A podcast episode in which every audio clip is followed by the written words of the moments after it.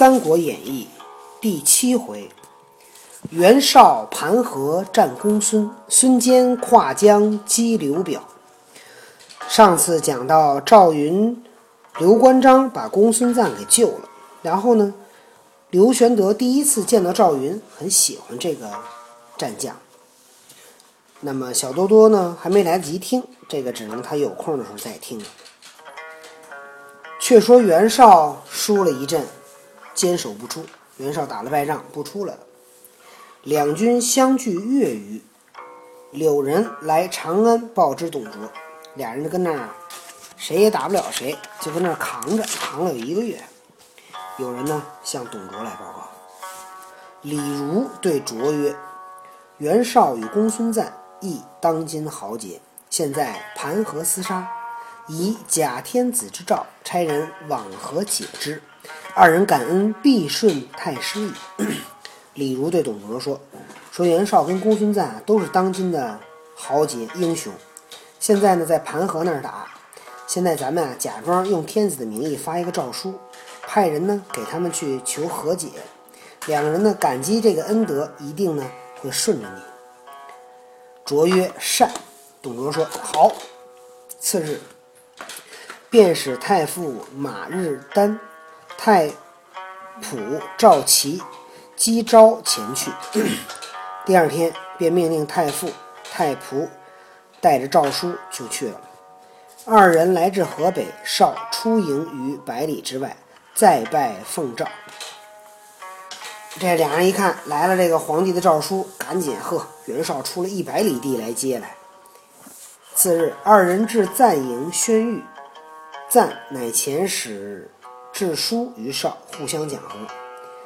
过两天，第二天，这俩人又到公孙瓒那儿去宣读皇帝的诏书。公孙瓒呢，就派人给袁绍写封信，跟袁绍讲和。二人自回京复命，俩人回到京城去交付使命。赞即日班师，又表见刘玄德为平原相。公孙瓒呢，当天就回去了。然后呢？给皇帝写了一封信，让刘玄德当平原相。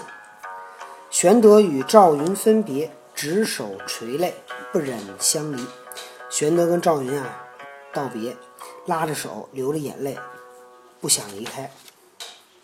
云叹曰：“某哪日误认公孙瓒为英雄？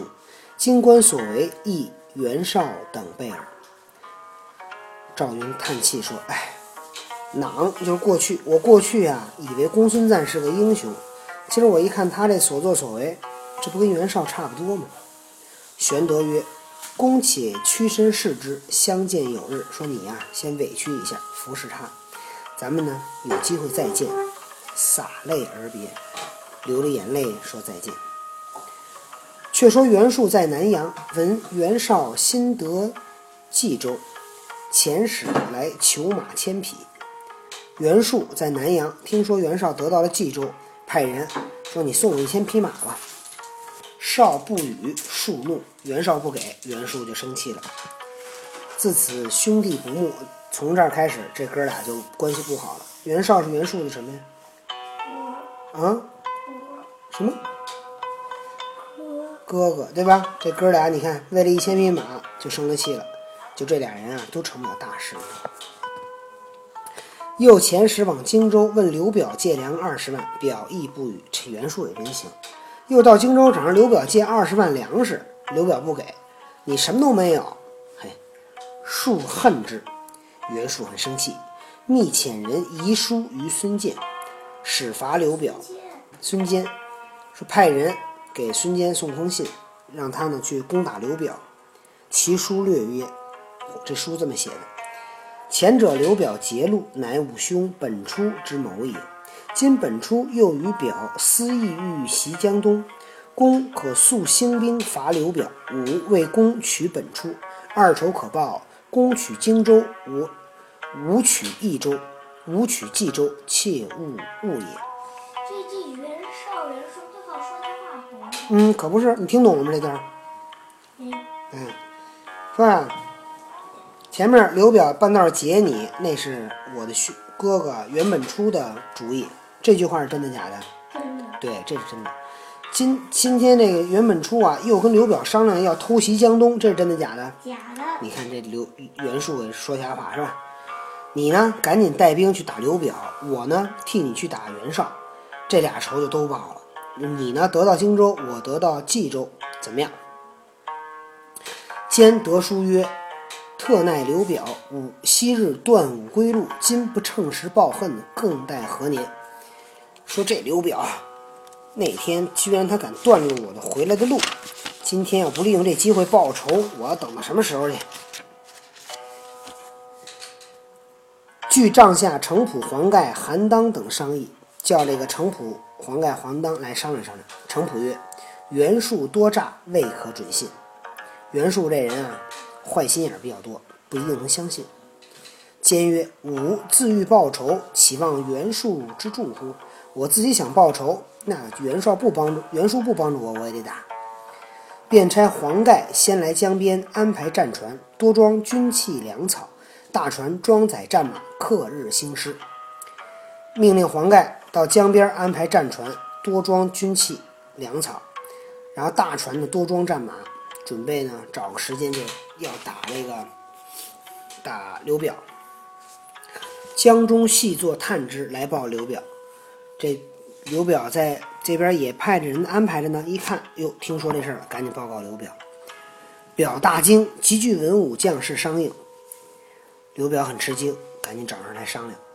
蒯良曰：“不必忧虑，可令黄祖，可令黄祖部领江夏之兵为前驱，主公率荆襄之众为援。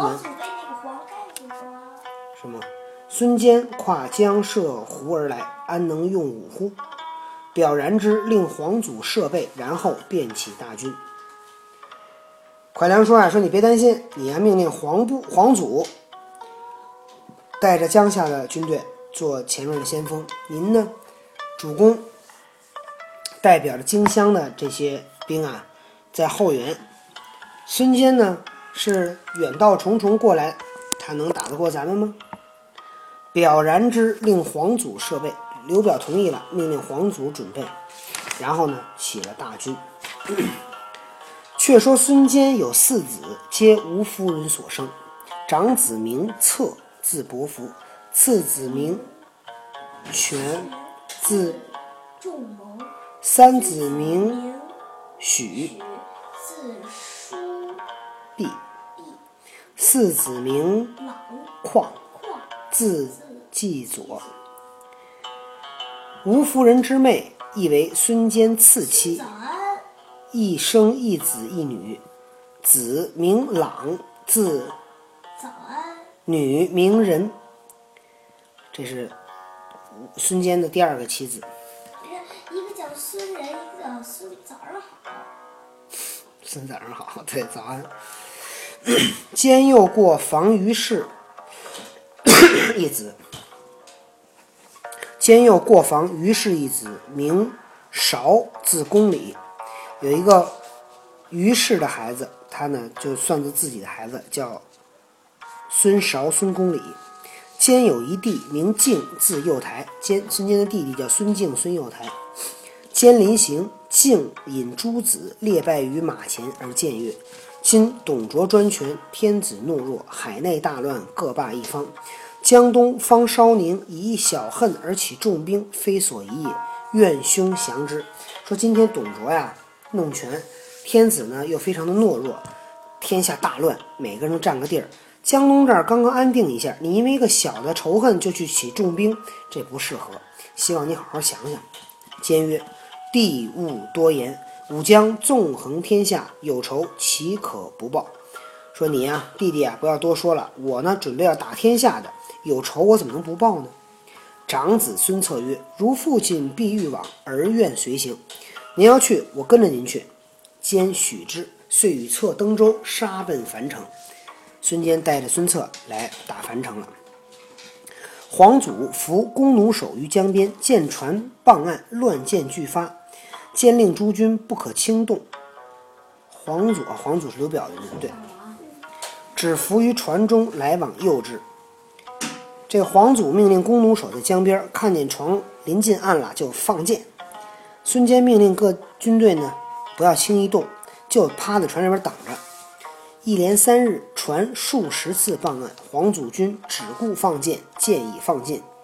这一连三天，这船呢好，往这岸边靠了那么几十次，黄祖的军队就管放箭，结果把箭都给射完了。坚却拔剑上所得之箭约十数万。孙坚把船上的箭都拔起来，得有十十几万支。这有点像后来诸葛亮那个草船借箭一样。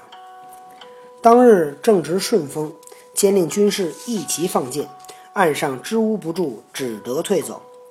正找一个顺风的天儿，孙坚命令军士给我放箭，结果把这个岸上的人都给射跑了。监军登岸，程普、黄盖分兵两路，直取黄祖营寨。背后韩当驱兵大进，三面夹攻，黄祖大败，弃却樊城，走入邓城。樊城守不住了，去邓城了。监令黄盖守住船只，亲自统兵追袭。孙坚命令黄盖守着船，自己带着兵追。黄祖引军引军出营，布阵于野。黄祖 带着兵来迎迎战，于野在这外边野地上，俩人摆开了阵势。坚列成阵势，出马于门旗之下。孙坚摆好了阵，把马带出到门旗下边。孙策也全副披挂，挺枪立马于副侧。副侧，孙策呢，带着枪，站在父亲的旁边。黄祖引二将出马，一个是江夏张虎，一个是襄阳陈升。黄祖带着两个人 也来出战。黄祖扬鞭大骂：“江东鼠贼，安敢侵犯汉室宗亲境界？江东你这种像小老鼠一样的贼，你怎么敢侵犯我们汉朝宗亲的地方呢？”便令张虎逆战，命令张虎全去讨战。监内监阵内，韩当出营，两骑相交，战三十余合。陈升见张虎力怯，飞马来助。陈升看张虎打不过，过来来帮忙。孙策望见，按住手中枪，扯弓搭箭，正射中陈升面门，应旋落马。孙策看见了以后，把手里边枪放下，把弓拽出来，搭上一个箭，嗖，嘣，一箭射在陈升那个脑门上，陈升就从马上掉下来了。张虎见陈升坠地，吃了一惊，措手不及，被韩当一刀削去半个脑袋。程普纵马直来阵前捉黄祖，黄祖弃却头盔战马，砸于步军内逃命。呵，黄祖给吓得头盔战马都不要了，跑到步军里边。黄祖把马也不要了，跑跑到那步军的混到里边，充当小兵去了，别人也看不出来谁是谁。王子怎么会削掉半个？那谁张虎被削掉半个脑袋，孙？对呀、孙坚掩杀败军，直到汉水，令黄盖将船只进泊汉江。结果这一下，把这个黄祖这一阵，把黄祖就给打败了。那么黄祖打败以后怎么办？咱们？明天再讲，明天告诉你怎么怎么办，知道吧？其实告诉你明天。